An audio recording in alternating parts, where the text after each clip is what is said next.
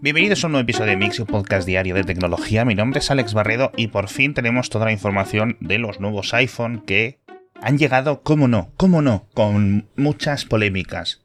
También tenemos nuevos Apple Watch, también tenemos nuevos AirPods Pro y un montón más de tecnología que no es de Apple que tenemos que comentar en el episodio de hoy.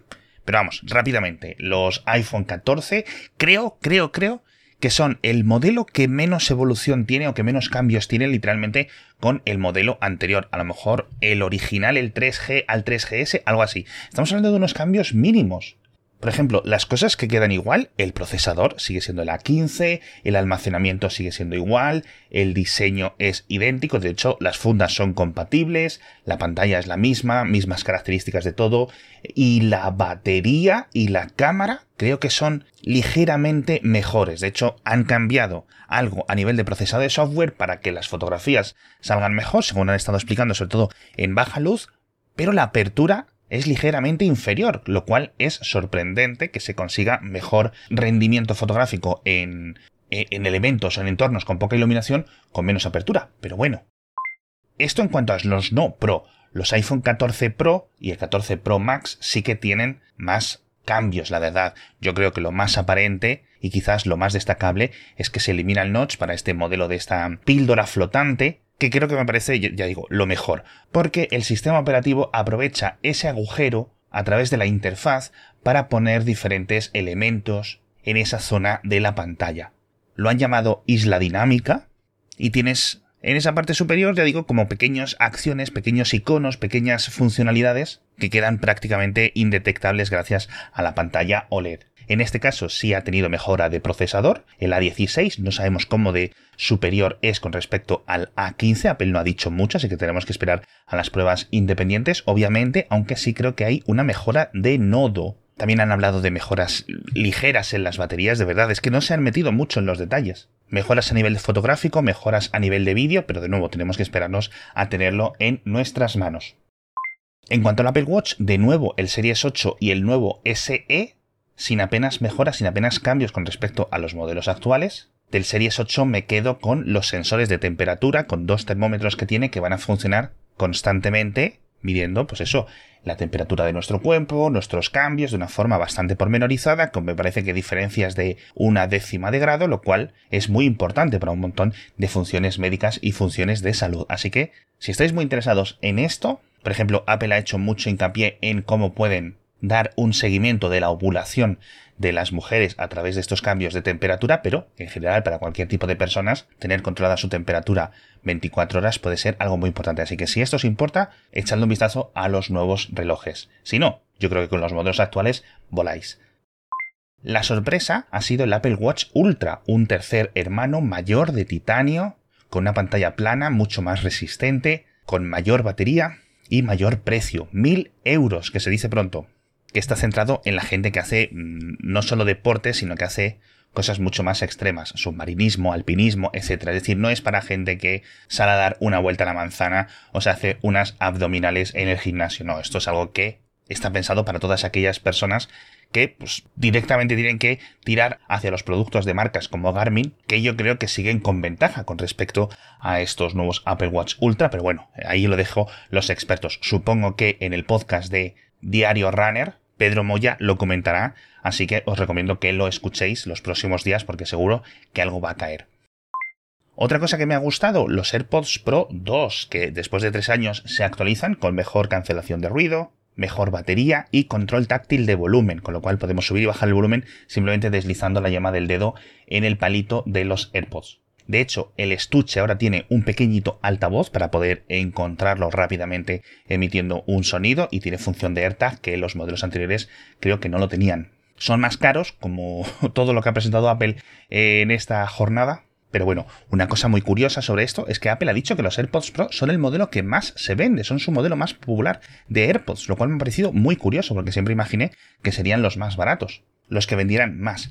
Pero bueno, Sobre el tema del precio, es, junto con las mínimas diferencias, algo muy polémico. En Estados Unidos, en el precio de dólares original, apenas han cambiado las cosas, han mantenido los precios, lo cual ha sido sorprendente. ¿Cuál ha sido el problema? Los británicos, los de la eurozona, los que vivís en México, en Argentina, en Chile, en básicamente todos los países del mundo que no utiliza el dólar estadounidense, porque los precios han subido un montón.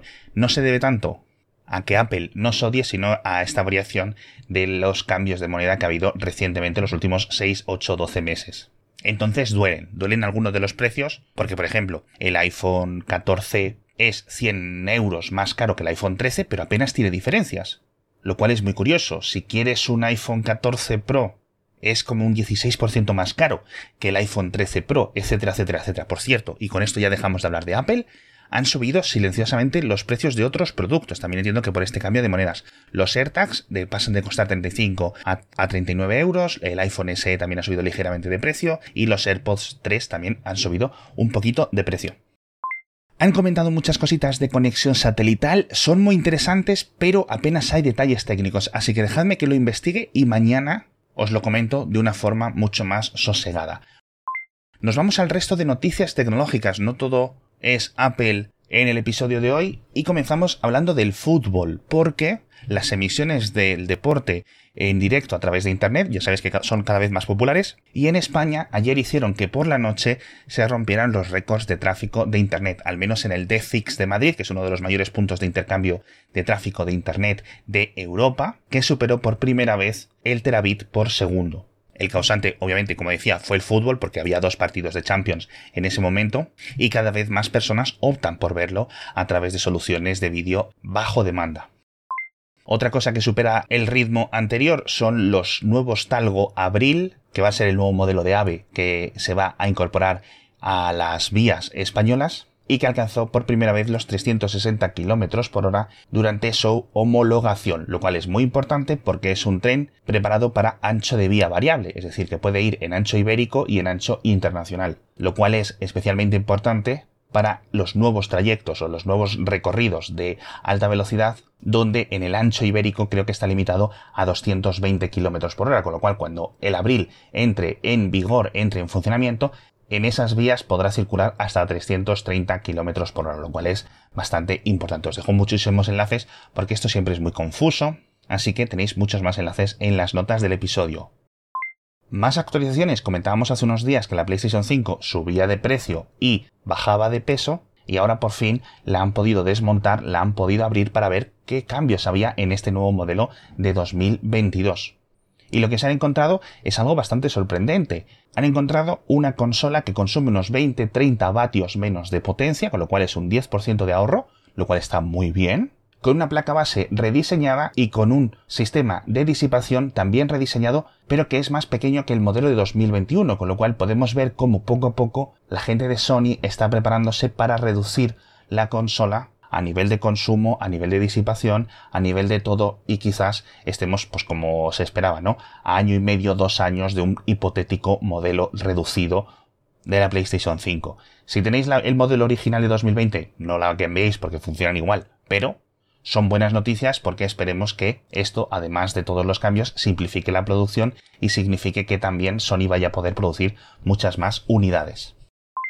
Nos vamos hablando de más noticias, nos vamos con una paranoia estadounidense y es que han encontrado que en los F-35, en estos cazabombarderos de nueva generación, hay un pequeño imán dentro de la bomba de turbocompresión. No me hagáis caso de, porque no sé muy bien exactamente qué es lo que hace este imán. El caso es que Está hecho en una parte con una aleación muy específica de samario y cobalto que está fabricada en China. Y ya sabéis cómo están de preocupados en Estados Unidos y más aún en el ejército con los materiales, con los componentes de origen chino. Obviamente un imán dentro del, ya digo, la bomba del turbocompresor, etcétera, no va a servir para espiar lo que haga el avión. Pero bueno, de momento han detenido las entregas para hacer un análisis pormenorizado, etc. No es como si la CPU de repente viniera de China y estuviera enviándole los datos al ejército chino, yo qué sé. Pero bueno, me ha parecido gracioso porque este avión ya lleva un montón de años siendo fabricado. Pero bueno.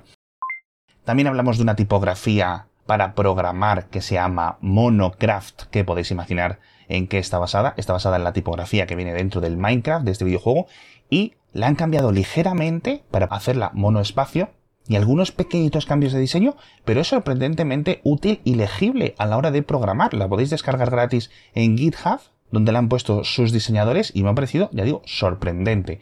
Como sorprendente también me parece un Quake 1 que han hecho funcionar en un Apple Watch, además controlándolo con el giroscopio, con lo cual según vas inclinando el reloj puedes moverlo hacia adelante o hacia atrás, etc. Parece bastante chulo. Y terminamos con una noticia judicial, y es que después de casi seis años se ha finalizado el juicio por el suicidio de un adolescente en España. Ocurrió, ya digo, en 2016 y ahora se ha condenado a 10 años de cárcel a una persona que le acosó durante mucho tiempo llevándole hasta el suicidio. De hecho, una cifra que siempre me pareció escandalosa cuando empezaron a salir los documentos es que le envió 119 mensajes de WhatsApp en las últimas tres horas antes de que este chaval se suicidara. De hecho, una vez que se había suicidado, le siguió enviando mensajes al teléfono. Así que ahora ha sido, por fin, condenado a 10 años por homicidio. Yo creo que es uno de los casos de acoso de los más terribles que he visto en mi vida. Con esto me despido. Muchísimas gracias a todos por estar conmigo un día más. A los que no os interesen mucho los productos de Apple, os pido perdón, espero haberlo resumido de forma rápida. Y a los que os gusten más y os habéis quedado con más ganas, recordaos que tenéis el podcast Cupertino, donde lo desglosaremos mucho más a fondo, con muchos más detalles, con un montón de cosas que han pasado desapercibidas, etc. Así que ya sabéis, suscribiros a Cupertino si no lo habéis hecho ya, y al resto nos vemos mañana con muchas más noticias de tecnología.